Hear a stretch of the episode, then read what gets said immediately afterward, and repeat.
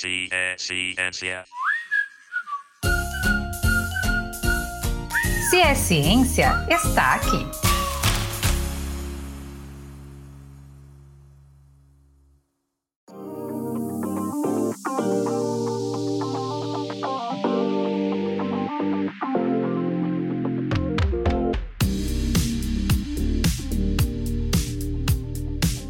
Hola, ¿qué tal, Mira? Mucho gusto verte aqui. Arriba, Letícia! Já tô vendo que você tá no clima do episódio de hoje, né? Será que a gente já podia começar dando um spoiler sobre o tema? Pois é, Mira, tô aqui arranhando no espanhol porque vamos fazer uma breve viagem para os países da América Latina. Vamos pensar também sobre a questão do discurso e da representação das mulheres nas mídias. Listos? Listo!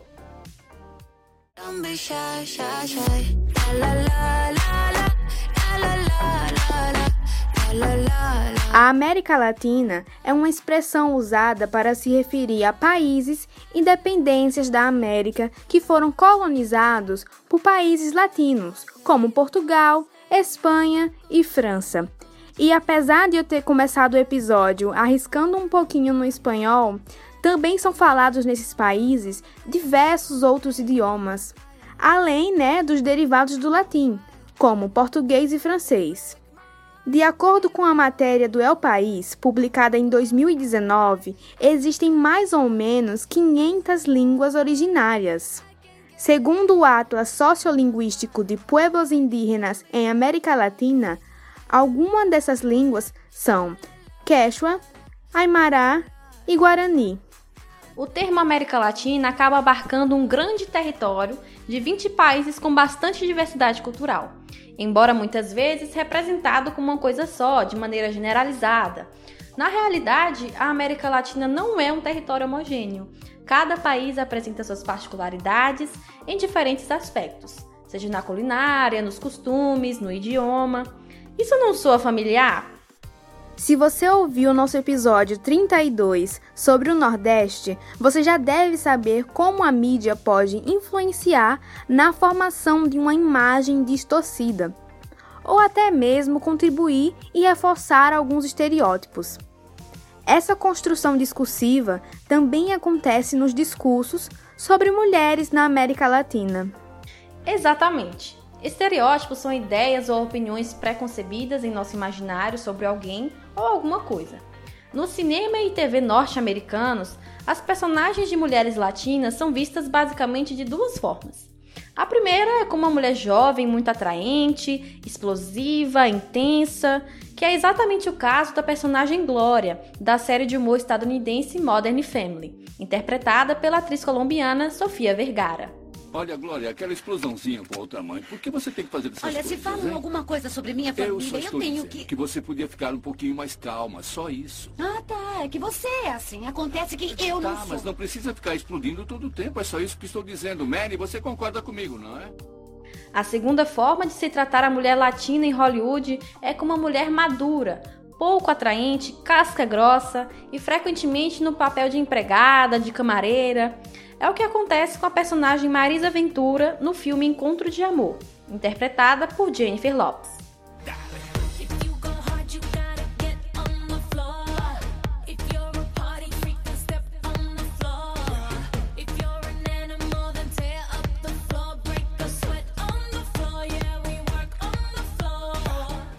Lembrando que o grande problema não são as mulheres, muito menos as atrizes, e sim um discurso equivocado que se constrói delas, a partir de um olhar que não é nosso, que é de fora. E no episódio de hoje vamos ter a participação de convidadas que pesquisam justamente a temática do discurso e representação das mulheres na América Latina. Elas são Joyce Palha e Natália Santos, ambas da Universidade Federal de Sergipe. A professora Renata Ferreira Costa, do Departamento de Letras Vernáculas, é quem vai mediar essa conversa. Eu sou Letícia Monalisa. Eu sou Mira Marques e empieza agora mais um No Se é Ciência.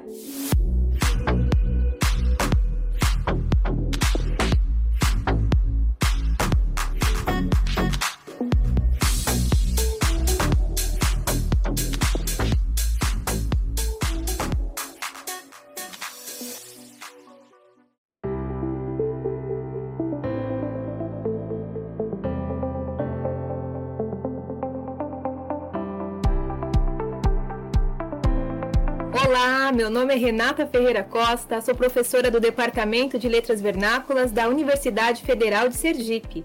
Hoje vou conversar com Joyce Palha Colassa, que é professora do Departamento de Letras Estrangeiras e coordenadora dos cursos de licenciaturas Letras Português e Português Espanhol, e com a sua orientanda, a Natália Conceição Santos, que é graduanda em Letras Português e Espanhol.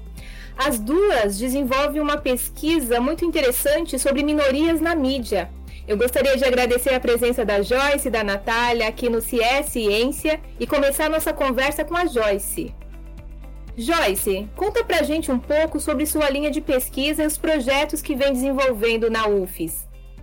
Oi, Renata, tudo bem? É um prazer, primeiro, né, dizer que é um prazer estar aqui é, com vocês no SE Ciência é, e poder contar um pouco desse projeto uh, que eu venho desenvolvendo já há algum tempo, são vários projetos, na verdade, né?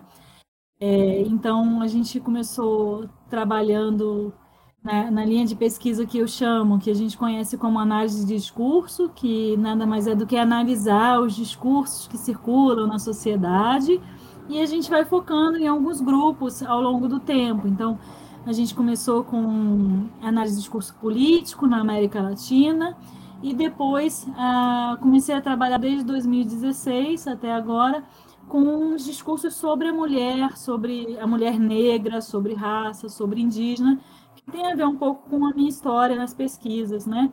Ah, tanto com as minorias, que eu já trabalhei com Guarani, com política linguística nessa área, mas também sobre, sobre esses grupos que são, uh, são falados e são ditos e como eles são representados, né? Então a pesquisa eh, se baseia nisso. Qual é a representação sobre a mulher, sobre a mulher negra, sobre, sobre as mulheres indígenas, que é o que a gente trabalha atualmente, né? Basicamente na América Latina, por ser professora de espanhol, né? Nossa, que interessante, Joyce. É, e é uma pesquisa super atual, né? Falar de minorias, falar da questão da mulher. Muito bem. Agora eu quero saber um pouquinho da Natália. Natália, qual é a proposta do seu projeto? Olá, Renata. Muito obrigada pela oportunidade. Então, a minha pesquisa foi feita uh, junto com a Joyce com o projeto Discurso sobre as Minorias, os sentidos na da mídia sobre mulheres, negros e indígenas. O meu plano de trabalho foi sobre raça e etnia no discurso midiático, representatividade e silenciamento. É, explicando melhor, eu busquei compreender os sentidos produzidos e reproduzidos em comentários da plataforma YouTube sobre a mulher negra. E aí, na minha pesquisa, a mulher negra estava representada pela Zozibini Tunzi, que foi a Miss Universo Sul-Africana que venceu o concurso do Miss Universo 2019. E aí, para isso, eu utilizei é, dois vídeos vinculados a um canal da Argentina e outro vinculado a um canal de origem mexicana, para analisar os comentários desses vídeos sobre os discursos que eram ah, feitos sobre a mulher negra. Muito legal, Natália. É, eu gostaria de saber agora de vocês é, um pouquinho mais como se dá esse processo né, é, é, de formação de um discurso e de representação é, da imagem dessas minorias na América Latina. Então, Renata e, e demais, né, que estão ouvindo, é, a gente quando pensa em discursos, a gente pensa em todos os, a, todas as, as falas, todos as, os textos escritos, é, pode ser a imagem de uma novela, pode ser um filme, como as mulheres, como esses grupos que a gente trabalha são representados nos diversos textos que circulam na sociedade. E por texto a gente entende tanto texto como vídeo, como imagem, como a Natália é, mencionou aí no caso do projeto que ela desenvolveu dos comentários do YouTube, mas a gente também teve é, dentro desse mesmo projeto é, análise de reggaeton das músicas, né, do, do é, do estilo musical reggaeton e como as mulheres eram representadas ou são representadas né, é, nas letras dessas músicas, né? A gente também já trabalhou com Instagram, então é como é, como, as, como as mulheres vão se vão sendo ditas aí, né? O que se diz sobre essas mulheres nesses lugares? Então, como se diz sobre a mulher em determinadas publicidades? A gente tem uma parte do projeto que foi desenvolvida sobre publicidade é, de cerveja, de arroz, e aí sempre a mulher representada ali como aquela que faz o arroz, né? A mulher dona de casa, a mulher que é cozinheira. É, ou ainda quando tem é, publicidade de, outdoor de é, material de construção, mas qual é o lugar da mulher nesse material de construção no outdoor? É aquela mulher que está de biquíni, é aquela mulher que está praticamente desnuda num ambiente que não tem nenhuma relação com ela precisar estar sem roupa, por exemplo, né? Que é o caso é, de um outdoor de material de construção. Então, uma mulher ao do tijolo sem roupa não significa é, nada referente à construção, senão a própria imagem sexualizada da mulher. Então, o projeto, assim, quando a gente desenvolve um projeto desse, é para entender como nesses textos que circulam, né, como nesses textos que são aí com as imagens que estão, como que se diz sobre as mulheres, o que, qual o papel que as mulheres estão representando, qual o papel que as mulheres estão desempenhando naqueles textos, né? O que se diz sobre a mulher na música, por exemplo, se ela é traidora, se ela é honesta, se, se ela faz algo para sujar a imagem do homem, que isso aparece muito nas músicas do reggaeton, né? Então, como, é, como se diz sobre a mulher, o que se diz, quem diz? Então, basicamente é isso, a gente coloca por aí, né? Começa esse projeto lendo sobre as mulheres, quem diz sobre as mulheres. É, no caso do, do trabalho da Natália, ela vai poder dizer melhor um pouquinho, né? Eram os comentários do YouTube das pessoas que estavam assistindo os vídeos. O que, que se diz sobre a sua beleza, sobre a sua imagem. Então, é, se ela é de determinada forma, se seu cabelo é assim, se seu rosto parece com tal coisa. Então, como se diz sobre essa mulher é o que a gente pesquisa, né? Que falas são direcionadas a ela ou sobre ela. Então, tem a ver com isso, essa representação da mulher, esse modo como a mulher, é, em análise do discurso, a gente vai dizer é significada, né, nesses textos que circulam aí para todos. E isso o tempo todo a gente pode ver, né, como eu disse no início, numa novela, né, que posições que ocupam as mulheres nas novelas, se são diretoras da empresa ou se são as secretárias, sempre, né, o lugar de secretária ou uh, se, uh, se o negro ou a negra estão em lugares de destaque, são é, em profissões é, que são prestigiadas socialmente, né, tem mais é, prestígio, no caso é médico, engenheiro, é o, é o presidente, ou ele é sempre um motorista, é sempre né, está sempre um grupo profissional não tão valorizado. Não quer, não quer dizer que seja melhor ou pior, mas valorizado socialmente ou não valorizado socialmente. Né? Então, é, é por aí que a gente entende essa representação. Como a Joyce falou mesmo, no exemplo da minha pesquisa, a gente vai ter um discurso é, de, de análise sobre o lugar que a mulher pode ocupar, por exemplo. É, o, a maioria dos comentários que, se, que eu encontrei na minha pesquisa foi questionando a beleza da vencedora, por exemplo, porque era uma mulher negra, ela tinha cabelo curto, então a construção que a gente tem de uma Miss Universo bonita e bela na nossa sociedade é de uma mulher é, majoritariamente, quase sempre, as vencedoras brancas, de cabelos longos. Então, várias, em vários comentários, a Miss Universo, como mulher negra, ela foi é, comparada com as mulheres brancas e inferiorizada por isso, por não, não ter a beleza que a mulher branca tem. E aí a gente tem é, uma representação dessa maneira. Sobre isso que a Natália falou, esses comentários, por exemplo, a comparavam também com discursos que estão na memória sobre a mulher, sobre o negro se aparentar a um macaco. Então chamavam a, ela de macaca, ou diziam que não era bonita, ou ainda outra rede de sentido, outro sentido que a gente encontra encontrou nesse material era sobre ela ter roubado aquele, aquele prêmio. Então, por é, dizer que as pessoas negras, quando chegam a determinado status, quer dizer, a Miss Universo, ela estava ali simplesmente por uma questão de cotas, né, que foi por pena. Então, isso a gente, a gente leu também nesses comentários. Né? Então, isso se associam a sempre a uma questão de roubo do povo negro, como se não tivessem o, não pudessem ocupar aqueles lugares. É isso tudo aparece, é isso que a gente trata como pesquisa especificamente. Muito bem, meninas, muito obrigada. Eu acho que é uma, uma pesquisa importante, necessária e urgente, né? As discussões estão aí para isso. Bom, para a gente encerrar, é, acredito que vocês poderiam falar da importância, então, de pesquisar sobre essas minorias. É, eu acho que é, eu acho que quando a gente pesquisa e torna visível, né, qualquer material de pesquisa, a gente dá visibilidade e a gente tem a possibilidade de construir novos discursos né, contra essas hegemonias. A gente naturaliza, coloca como evidência determinados sentidos de que a mulher bonita é aquela dos cabelos longos, ou que a mulher na música deve ser assim, ou que a mulher sempre é a dona de casa, é aquela sempre que vai fazer o arroz, né?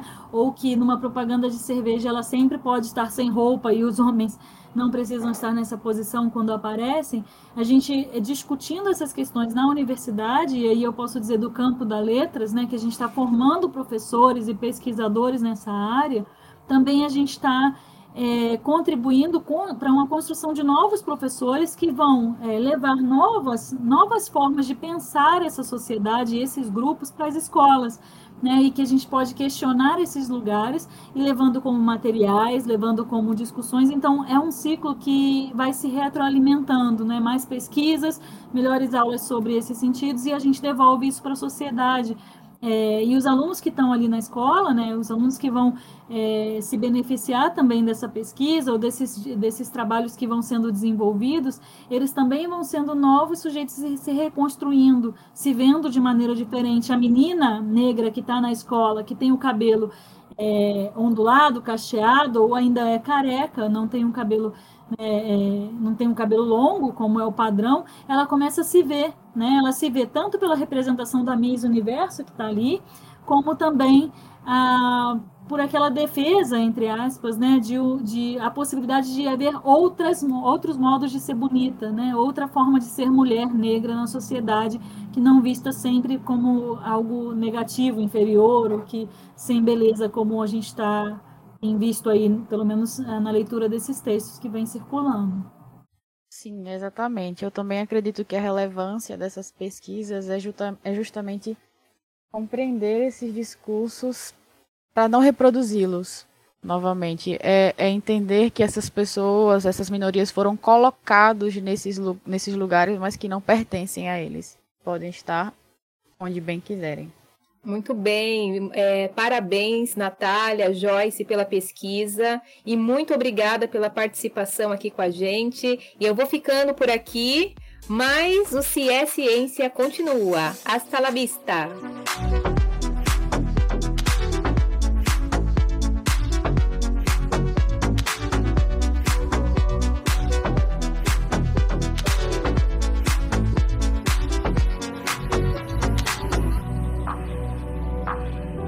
E agora é o momento para nossa perguntinha extra.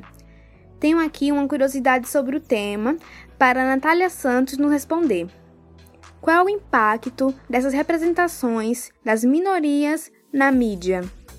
Então, Letícia, o impacto que essas representações podem ter é, podem ser positivos e negativos. Por quê? Porque as mídias elas vão ser responsáveis por estarem reproduzindo os discursos sobre as minorias.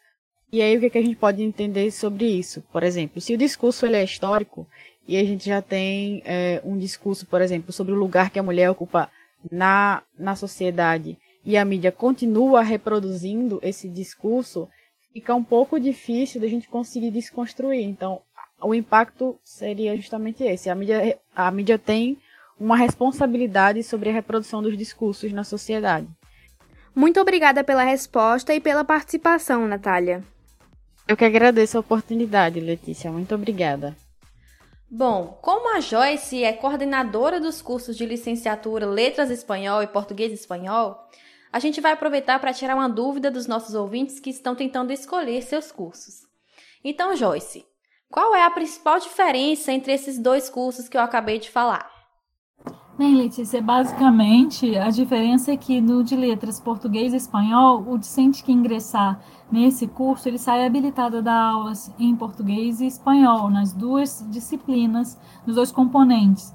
E aí é, ele faz disciplinas relacionadas a, tanto a uma língua como a outras, disciplinas do curso do Departamento de Vernáculas, que são é, língua portuguesa, teoria da literatura, literatura portuguesa, literatura de língua africana, de língua portuguesa, como as africanas. É, e já no curso de letras espanhol, o discente sai habilitado apenas em espanhol. E aí é, ele pode tanto dar aula em espanhol, como pode também é, trabalhar com, como intérprete, tradutor, mas de língua espanhola. Então, a diferença é a formação entre um e outro. Na formação do curso vespertino, que é o de letras português e espanhol, o discente é, sai, sai habilitado nas duas línguas e no noturno apenas em uma. Obrigada, Joyce, pela participação e até a próxima. Ah, agradeço a Natália por ter vindo comigo, por ter embarcado nesse, nessa aventura de gravar um podcast. Ah, e é importante e necessária a divulgação do, do conhecimento científico, da ciência que é produzida no estado de Sergipe. É, caso queiram acompanhar os nossos projetos, tanto nosso como de outros professores do curso, a gente tem o Instagram, é arroba de Interlim, o nome do grupo é Diálogos Interculturais e Linguísticos, e nesse, nesse Instagram a gente divulga tanto os nossos projetos, as nossas ações, o que é feito dentro da universidade, aí quem quiser conhecer um pouquinho mais está lá. Mais obrigada, um abraço, até mais.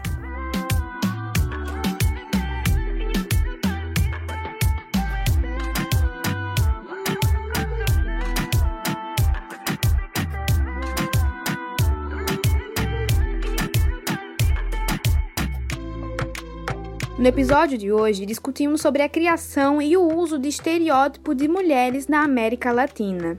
E nossas convidadas compartilharam suas pesquisas sobre o discurso e a representação das minorias na mídia. Aposto que você vai sair daqui já analisando essas questões em filmes, músicas e séries que você for assistir. Bom, pelo menos eu já estou um pouco pensativa aqui.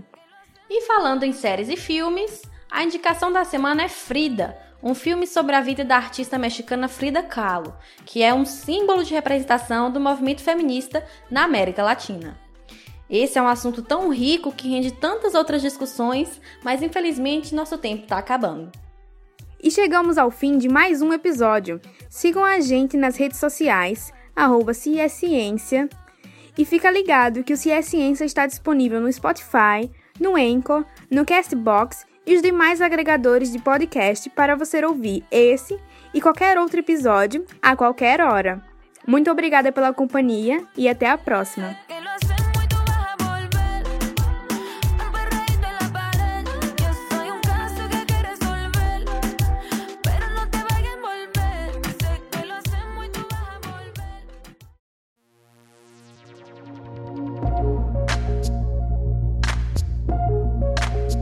Você tem medo de morcegos?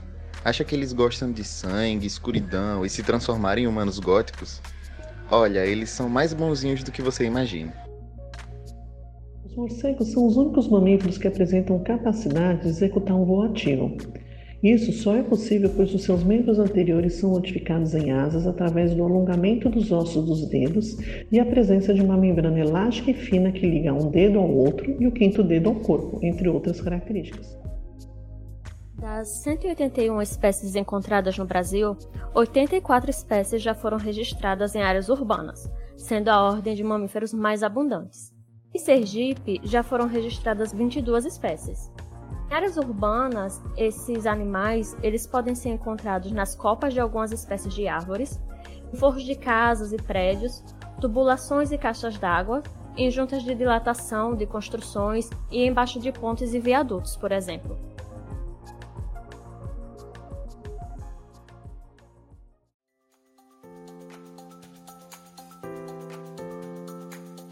Esse episódio foi produzido e apresentado por Letícia Monalisa e Mira Marques, e a edição foi de Vitor Santos.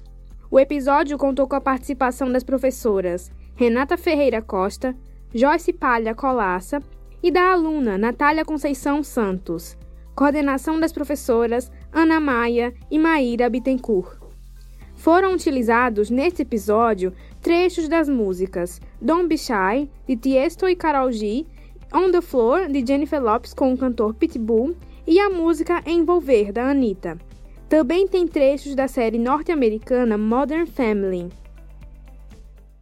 Se é Ciência, um podcast de divulgação científica produzido por professores e estudantes da Universidade Federal de Sergipe, com apoio da FAPTEC, Fundação de Apoio à Pesquisa e à Inovação Tecnológica do Estado de Sergipe. Ciência.